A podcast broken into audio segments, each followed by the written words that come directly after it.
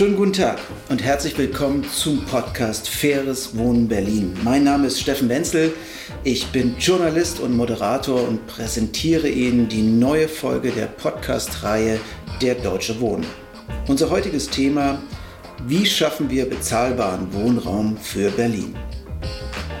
Am 22. Oktober 2019 hat der rot-rot-grüne Senat in Berlin nach langer Auseinandersetzung einen Gesetzesentwurf für den Mietendeckel beschlossen. Für die nächsten fünf Jahre werden die Mieten eingefroren. Dies betrifft in Berlin rund 1,5 Millionen Wohnungen. Außerdem sind Obergrenzen bei Neuvermietungen abhängig von Baujahr und Ausstattung der Wohnung vorgesehen.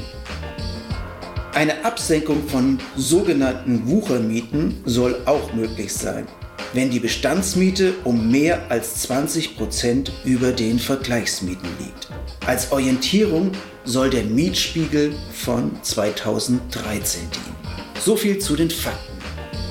Während die Opposition den Gesetzesentwurf scharf kritisiert, preist ihn die SPD als Konjunkturprogramm. Wir möchten heute die Position einer unabhängigen Expertin dazu hören und die Frage erörtern, wie schaffen wir bezahlbaren Wohnraum für Berlin? Ich begrüße Caroline Wanzig. Sie ist Geschäftsführerin des GEWOS Instituts für Stadt-, Regional- und Wohnforschung in Hamburg. Als unabhängiges Beratungs- und Forschungsinstitut arbeitet GEWOS für private und öffentliche Auftraggeber des Wohnungs- und Immobilienmarktes in ganz Deutschland. Schwerpunkte sind zum Beispiel Neubaubedarfsprognosen. Von der Deutschen Wohnen heiße ich Lars Urbanski willkommen. Er ist Vorstandsmitglied in Berlins größtem Wohnungsunternehmen.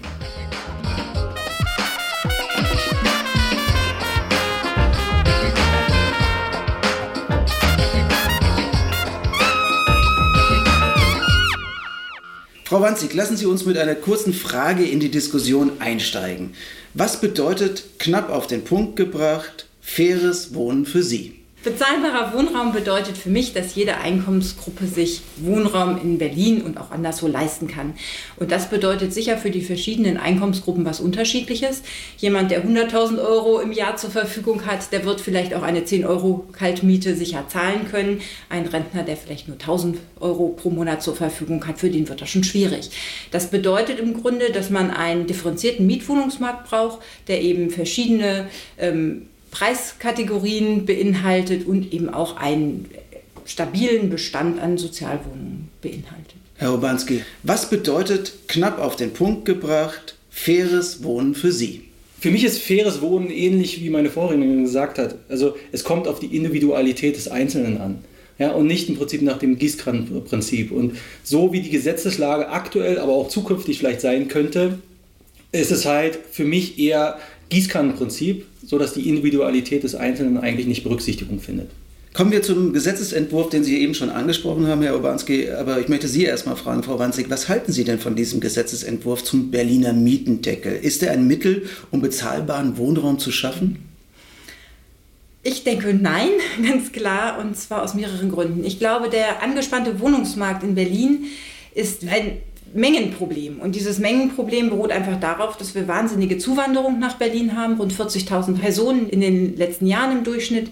Und der Wohnungsneubau kann damit nicht mithalten. Das heißt, wir haben zwar einen Neubaubedarf von 20.000 pro Jahr, aber im letzten Jahr 2017, 2018 wurden eben deutlich darunter gebaut.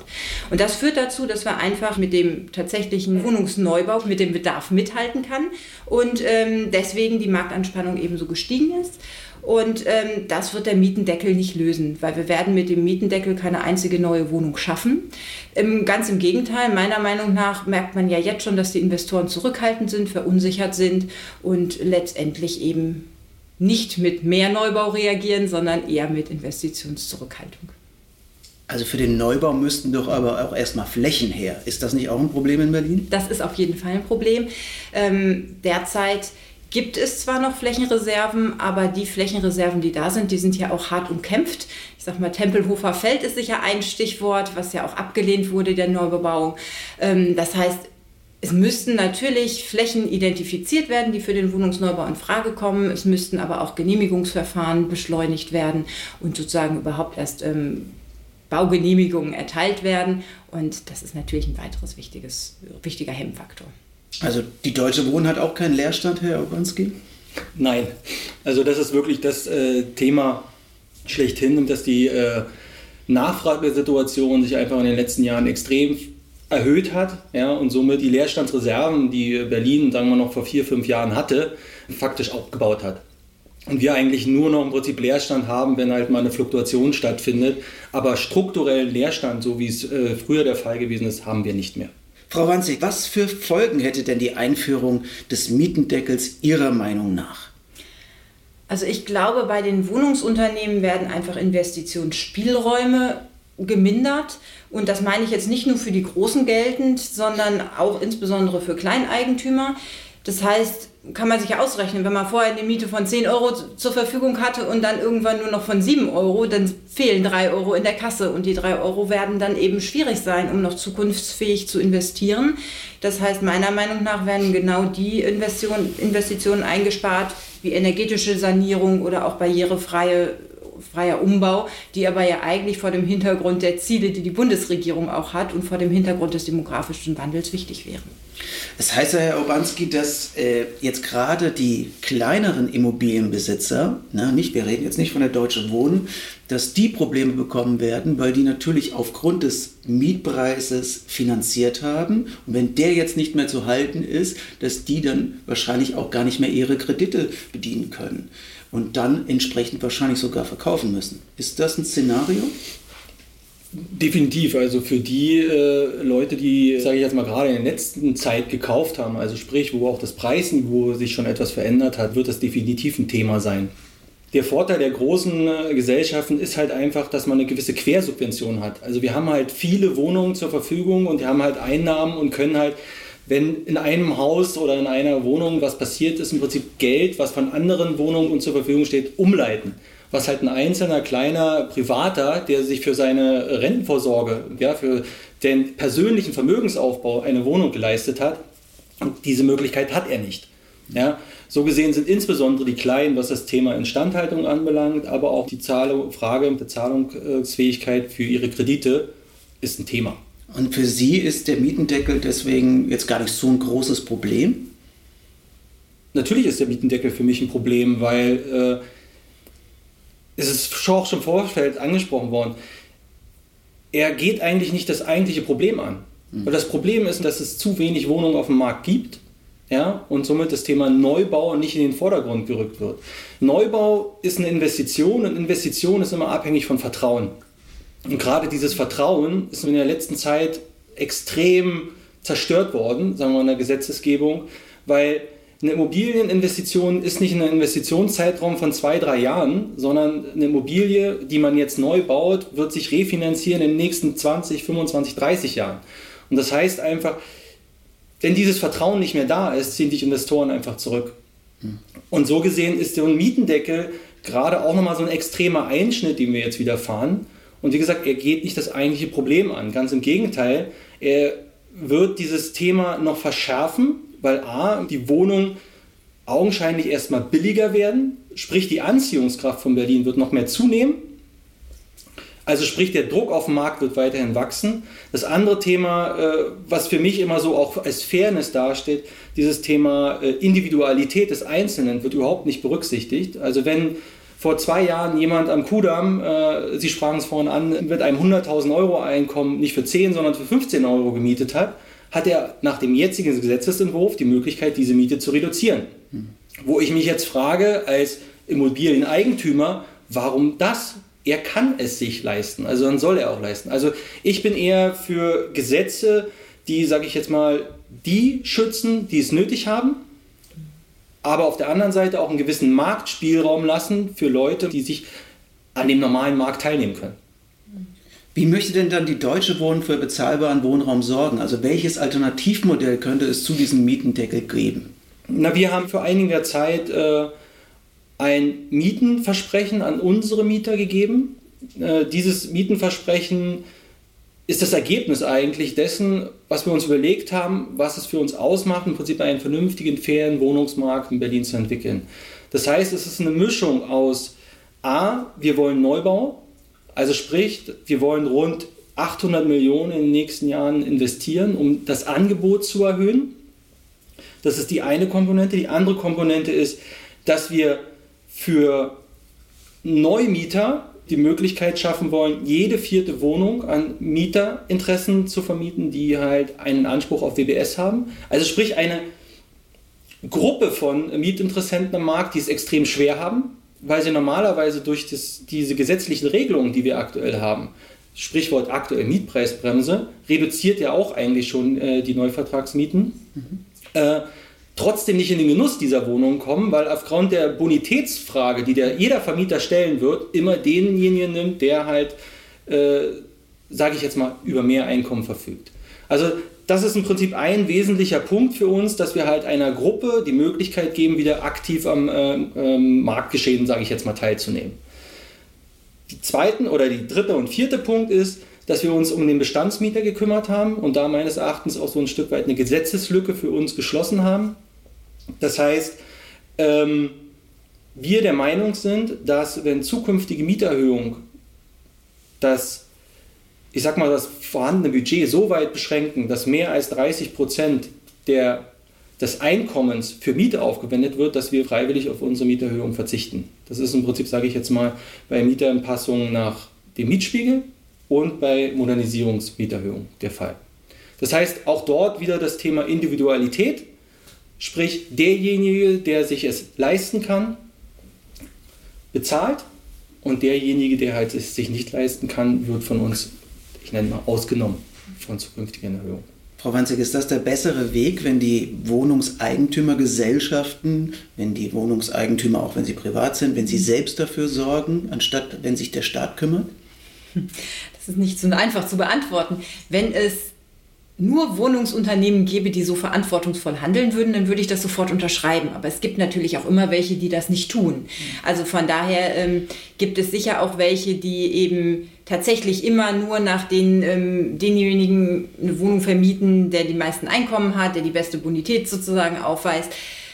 Deswegen glaube ich schon, dass es da gewissen Steuerungsbedarf gibt, aber der Steuerungsbedarf der, des jetzigen Entwurfs des Mietendeckels ist sicher nicht der richtige. Also ich kenne eben viel diese Diskussion um Bündnisse für Wohnen aus Hamburg etc. Das war ja eine Stadt, wo die Diskussion sozusagen sehr viel früher angesetzt hat, schon 2011 wo man sich, glaube ich, mit den Akteuren einfach alle gemeinschaftlich an den Tisch gesetzt hat und A, ein, eine Beschleunigung des Wohnungsneubaus erreicht hat, also von ursprüngliche Zielzahl 6.000 auf mittlerweile ja 10.000 Wohnungen pro Jahr und gleichzeitig damit verknüpft hat, dass eben 30 Prozent der Wohnungen, wenn neues Planrecht geschaffen wird, beziehungsweise Wohnungsneubau stattfindet, tatsächlich auch geförderter Wohnungsbestand sein muss. Und das halte ich für einen sehr viel richtigeren Weg und vor allen Dingen auch für einen ähm, Weg, der für mehr Akzeptanz auch seitens der Akteure eben sorgt, wenn man einfach in den Dialog tritt. Und das ist auch die Erfahrung, die wir immer machen, wenn wir eben einzelne Kommunen mit den Bündnissen, also im Rahmen solcher Bündnisprozesse begleiten, dass man dort auch Konsens erzielen kann. Und das ist natürlich eine Planungsgrundlage, auf die sich die Projektentwickler, die Bestandshalter und eben auch die Kommune ähm, verlassen können. Dann, ne? Also es sind einfach sichere Rahmenbedingungen für die Investition. Eine weitere Alternative ist das Thema Rekommunalisierung, also das heißt die Rückführung von mhm. privatisierten Wohnungen in die kommunale Trägerschaft. Mhm. Äh, ist das für Sie auch noch eine Alternative? Also bringt das etwas, wenn die Kommunen wieder selbst Wohnungseigentümer werden? Es wäre schön, wenn sie es geblieben wären, so würde ich das mal formulieren. Ähm, die Rekommunalisierung jetzt auch in einer Marktsituation zu machen, wo die Preise grundsätzlich ja schon sehr hoch sind, halte ich ebenfalls für einen schwierigen Weg, weil im Grunde auch damit noch keine neue Wohnung geschaffen wird, sondern ich muss für relativ hohe Preise entweder frei verfügbare Wohnungen, die angeboten werden, erwerben oder muss eben tatsächlich enteignen und für Enteignung sind Entschädigungszahlungen notwendig. Und da werden Preise aufgerufen, für die könnte ich ganz, ganz viel Wohnungsneubau finanzieren. Von daher würde ich dafür plädieren, eher in den Neubau zu investieren und sozusagen das Geld in die Bereitstellung von Bauland oder eben auch die, die ähm, Subvention von sozial gefördertem Wohnraum zu stecken, als eben in eine Rekommunalisierung. Also dass die Kommunen selbst in Wohnungsbau, in Neubau investieren, meinen Sie damit? Nee, sondern eher über Förderung, ne? über, über Zuschüsse oder die vergünstigte Abgabe von Bauland oder ähnlichem, wenn eben damit die ähm, Bedingung, also das an die Bedingung geknüpft ist, dass eben auch sozial geförderter Wohnraum für die, die es tatsächlich benötigen, geschaffen wird. Es gibt ja auch in Berlin noch kommunale Wohnungsunternehmen, die die Aufgabe sicher auch übernehmen könnten. Oder auch Projektentwickler, die das freiwillig tun. Ich will die da gar nicht ausschließen, ne? aber ich kenne auch eben Projektentwickler, die das kategorisch ausschließen. Aber es gibt sicher auch Modelle, ähm, dass private Investoren mit eben diesen kommunalen Gesellschaften bei größeren Neubauprojekten zusammenarbeiten, sodass eben diese Projektentwickler ähm, die frei finanzierten Wohnungen veräußern und die anderen geförderten Wohnungen dann letztendlich an die kommunalen Unternehmen wieder übergeben. Herr Obanski, haben Sie dazu noch was zu ergänzen? Ja, also ich sehe auch das äh, Thema Rekommunalisierung jetzt nicht als das geeignete Mittel, weil, wie schon gesagt, im Prinzip das Thema Wohnungen äh, werden nicht mehr dadurch. Es gehen im Prinzip mögliche Gelder, äh, Prinzip, dass das Vermögen der Stadt ja, äh, geht faktisch äh, nur in alte bestehende Wohnungen. Also ich bin auch dafür im Prinzip, dass eher mehr gebaut wird. Frau Wanzig, Sie erstellen ja für den Wohnungsmarkt in ganz Deutschland äh, Analysen. Jetzt lassen Sie uns mal über den Berliner Tellerrand noch mal ein bisschen hinausschauen. Wie ordnen Sie die Berliner Wohnungsmarktproblematik denn im Vergleich zu anderen Großstädten wie Hamburg oder München ein? Wir haben derzeit in allen A-Städten, also in allen sieben groß, größten Städten in Deutschland, eine angespannte Wohnungsmarktsituation und das auch nicht erst seit gestern. München ist immer die Stadt, wo das sozusagen am frühesten auch tatsächlich ähm, der Fall war und die auch sozusagen schon die höchsten Preise haben. Man muss sagen, dass die ähm, Dynamik in Berlin derzeit die höchste ist. Also innerhalb der letzten vier Quartale hat, haben sich die Angebotsmieten, betonen jetzt die Angebotsmieten, nicht die Bestandsmieten in den bereits bestehenden Mietverträgen, ähm, um sieben Prozent erhöht. Und das ist der höchste Wert auch unter den 7a-Städten. Nichtsdestotrotz ist das Preisniveau unter all diesen Städten immer noch das geringste mit gut 10 Euro. München geht da sehr viel höher ran, also sie haben fast Mieten um 17 Euro. Man muss aber das natürlich auch immer noch in Relation zu dem Einkommen sehen. Das heißt, in Berlin sind die Einkommen natürlich auch nicht ganz so hoch so dass die Wohnkostenbelastung in den letzten Jahren auch stark angestiegen hat. Von daher kann ich den Unmut bei den Mietern und Mieterinnen verstehen. Aber nichtsdestotrotz, glaube ich, muss man eben geeignete Instrumente suchen, die eben diese Mietpreisdämpfung ermöglichen. Herr Obanski, lassen Sie uns noch mal ganz kurz auch zu der sozialen Dimension zurückkommen. In den Berliner Bezirken gibt es eine individuelle Kiezkultur, die von einer fein ausgewogenen sozialen Mischung lebt. Viele Berliner identifizieren sich mit ihrem Viertel mehr als mit der gesamten Stadt. Wie lässt sich eine solche Mischung auch künftig erhalten? Also ich stimme Ihnen zu, dass die Einzigkeit von Berlin halt daran besteht, dass es halt viele unterschiedliche Kieze im Prinzip hier in der, dieser Stadt gibt. Ist einfach von der historisch gewachsen, wir hatten mal eine Mauer, wir im Prinzip von der allgemeinen historischen Entwicklung her. Ich finde es halt bloß immer ein bisschen schade, dass gerade heute von dieser Creeds-Kultur gesprochen wird, aber keiner sich fragt im Prinzip, wie sah diese Creeds-Kultur vielleicht vor 30, 40 Jahren aus. Weil das, was die Creeds-Kultur heute ausmacht, ist ja entstanden durch Zuzügler, die faktisch in diese Kieze gezogen sind vor 20, 30, 40 Jahren. Das heißt, wir sehen, haben jetzt eine, so eine Momentaufnahme, wo ich einfach sage, okay, diese besondere Mischung, die wir heute haben, dass halt Mieter dort wohnen, die schon, wie gesagt, ihr ganzes Leben teilweise in, äh, in diesen Bereichen wohnen und Leuten, die neu dazukommen und die diese besondere Mischung ausmachen, ist ja ein lebendes Thema. Ja? Das heißt, ich finde es halt immer ein bisschen schade und zeigt mir so ein Stück weit, dass wir aktuell Angst haben vor Veränderung.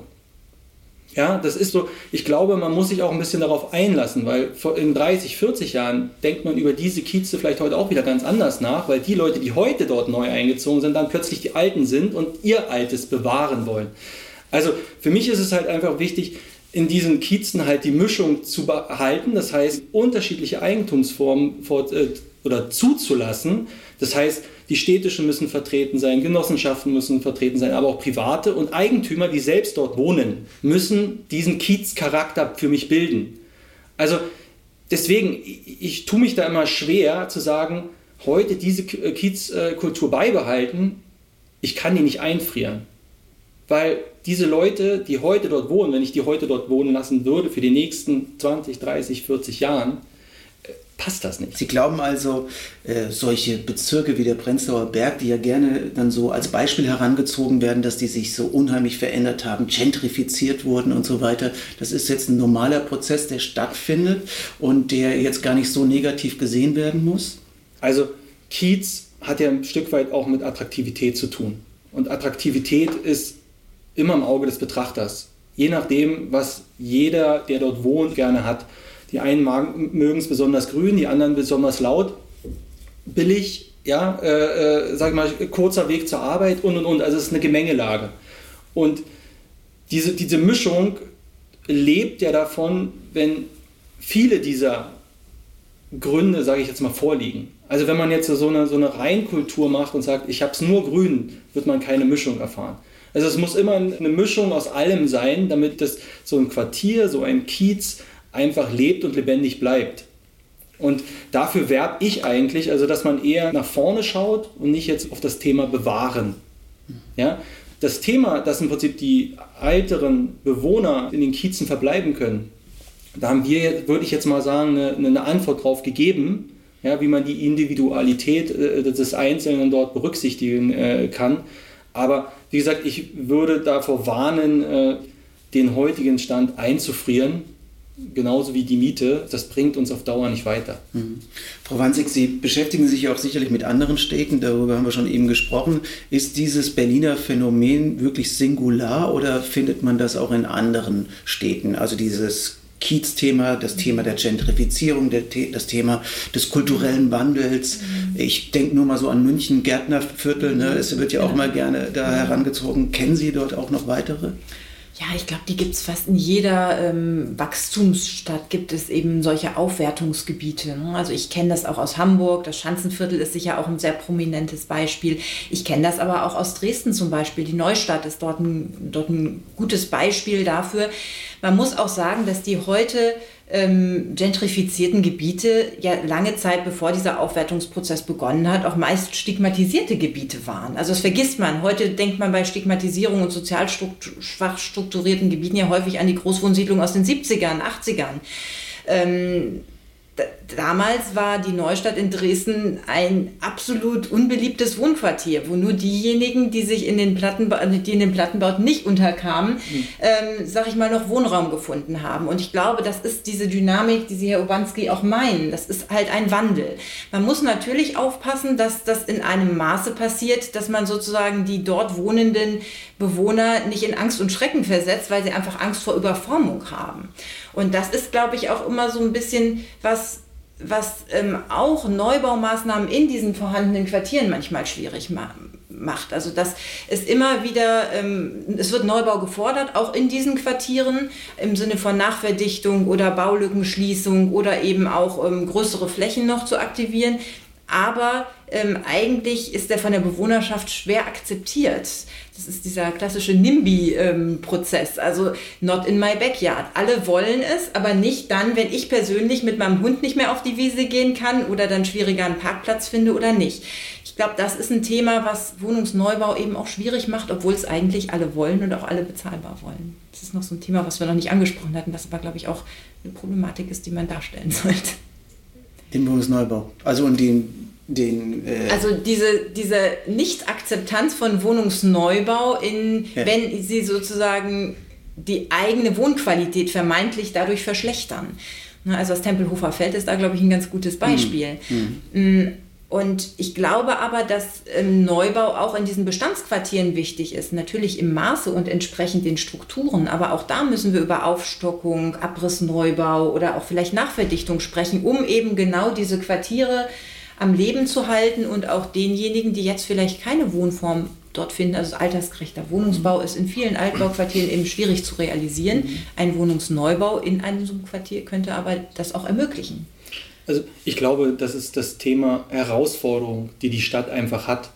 Und im Prinzip, da muss so ein, so, so ein Wandel im Denken meines Erachtens auch stattfinden, dass nicht nur faktisch die Kluft zwischen Mieter und Vermieter immer größer gemacht wird, der böse Vermieter, der arme Mieter, Mieter äh, sondern die Herausforderung besteht halt einfach darum, gemeinsam das Thema Neubau wirklich anzugehen.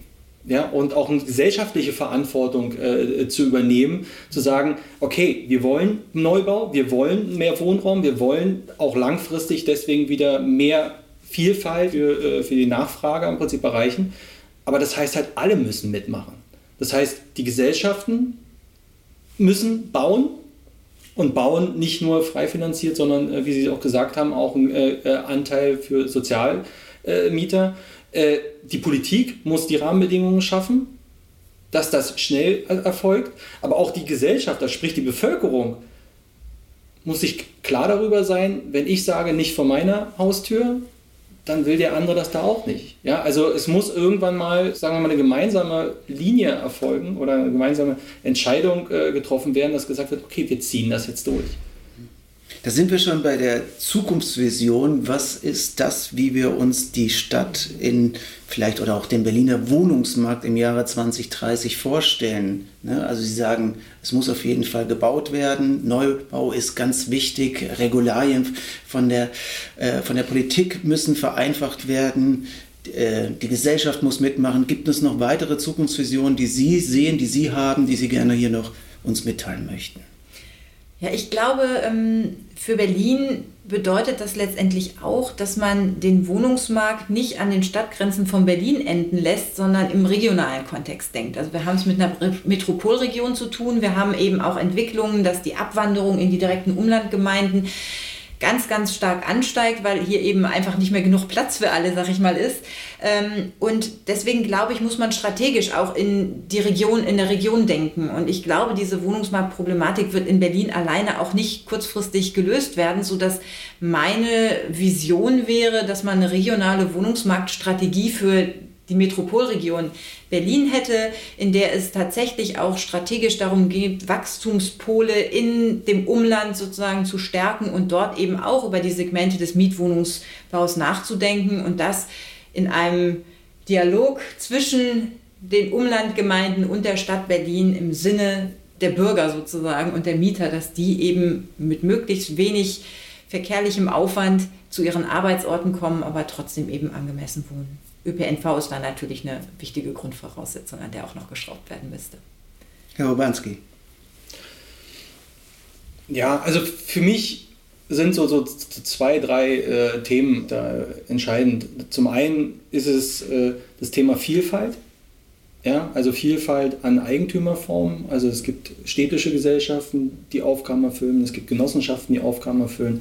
Es gibt im Prinzip, sagen wir mal, institutionelle wie die Deutsche Wohnen, die ihren Beitrag äh, dazu leisten. Es gibt aber auch die, die große Gruppe der Privaten, die sowohl Vermieter, aber auch als Eigennutzer da äh, im Prinzip äh, sind. Weil das ist für mich eine ganz wichtige Form, dass äh, zukünftig wir mehr Leute im Eigentum haben, weil aktuell ist äh, Berlin lediglich mit 15% Eigentumsquote im Prinzip äh, da. Das ist extrem niedrig, weil auch das ist für mich ein äh, Mittel, um langfristig das Thema Mieten vielleicht etwas anders auch zu verteilen. Das ist ein Thema. Das andere Thema ist, dass wir eine, einen Konsens in der sagen wir mal, Gesetzgebung haben. Ja, es, es muss im Prinzip, sagen wir mal, ein gesunder Kompromiss sein zwischen dem Schutz des Einzelnen, ja, der Individualität des Einzelnen, aber auch dem Thema Gewinnerwartung von den jeweiligen Eigentümern, weil wir brauchen da nicht drum rumreden. Auch eine städtische Gesellschaft muss Gewinn machen, weil wenn eine äh, städtische Gesellschaft auf Dauer äh, Verluste schreibt, bezahlt es der Steuerzahler. Ja, also irgendwo muss das Geld herkommen. Also muss man sich, glaube ich, schon darüber unterhalten, dass man mit Wohnungen auch Geld verdienen muss, um im Prinzip langfristig wiederum neue Wohnungen zu bauen, um langfristig äh, zu sanieren, zu modernisieren und und und. Und ich glaube, wenn dieses Verständnis insgesamt da ist, dass auf der einen Seite die Eigentümer ein Stück weit äh, ihr Handeln äh, vielleicht hinterfragen, aber auch im Prinzip, sage ich jetzt mal auf der anderen Seite, die, die Mieter oder die Bevölkerung allgemein sagt, okay, wir müssen gemeinsam an das Thema rangehen ja, und auch, ich nenne es jetzt mal Verständnis dafür zeigen, ähm, glaube ich, wäre das ein, ein, guter Weg. Frau Wanzek, Herr Obanski, ich danke Ihnen für das Gespräch. Danke auch. Ja, was ist faires Wohnen? Darüber haben wir heute gesprochen mit Caroline Wanzig und Lars Urbanski. Herauskam dass es verschiedene gesellschaftliche Gruppierungen gibt, die natürlich auch verschiedene Ansprüche haben und die müssen wir in Zukunft bedienen, damit wir fairen und bezahlbaren Wohnraum schaffen. Der Mietendeckel ist laut unseren Gästen nicht das geeignete Instrument, sondern für eine bessere und sozial gerechtere Zukunft brauchen wir im Wohnungsmarkt auf jeden Fall erstmal mehr Wohnraum. Wir brauchen mehr Neubauten, aber wir brauchen auch vereinfachte Regularien und da ist insbesondere die Politik gefragt. Und schließlich brauchen wir eine große Kompromissbereitschaft von allen Beteiligten, ein Aufeinanderzugehen. Ich hoffe, Sie nehmen spannende Denkansätze aus dem Podcast mit. Wie stehen Sie persönlich zum Thema bezahlbarer Wohnraum? Teilen Sie gern Ihre Meinung zum Thema auf der Website www.faires-wohnen.berlin. Die Redaktion freut sich auf den Austausch mit Ihnen. Abonnieren und teilen Sie die Podcast-Reihe Faires Wohnen Berlin auch gern auf iTunes, Spotify oder Soundcloud. Alles Gute und bis zum nächsten Mal.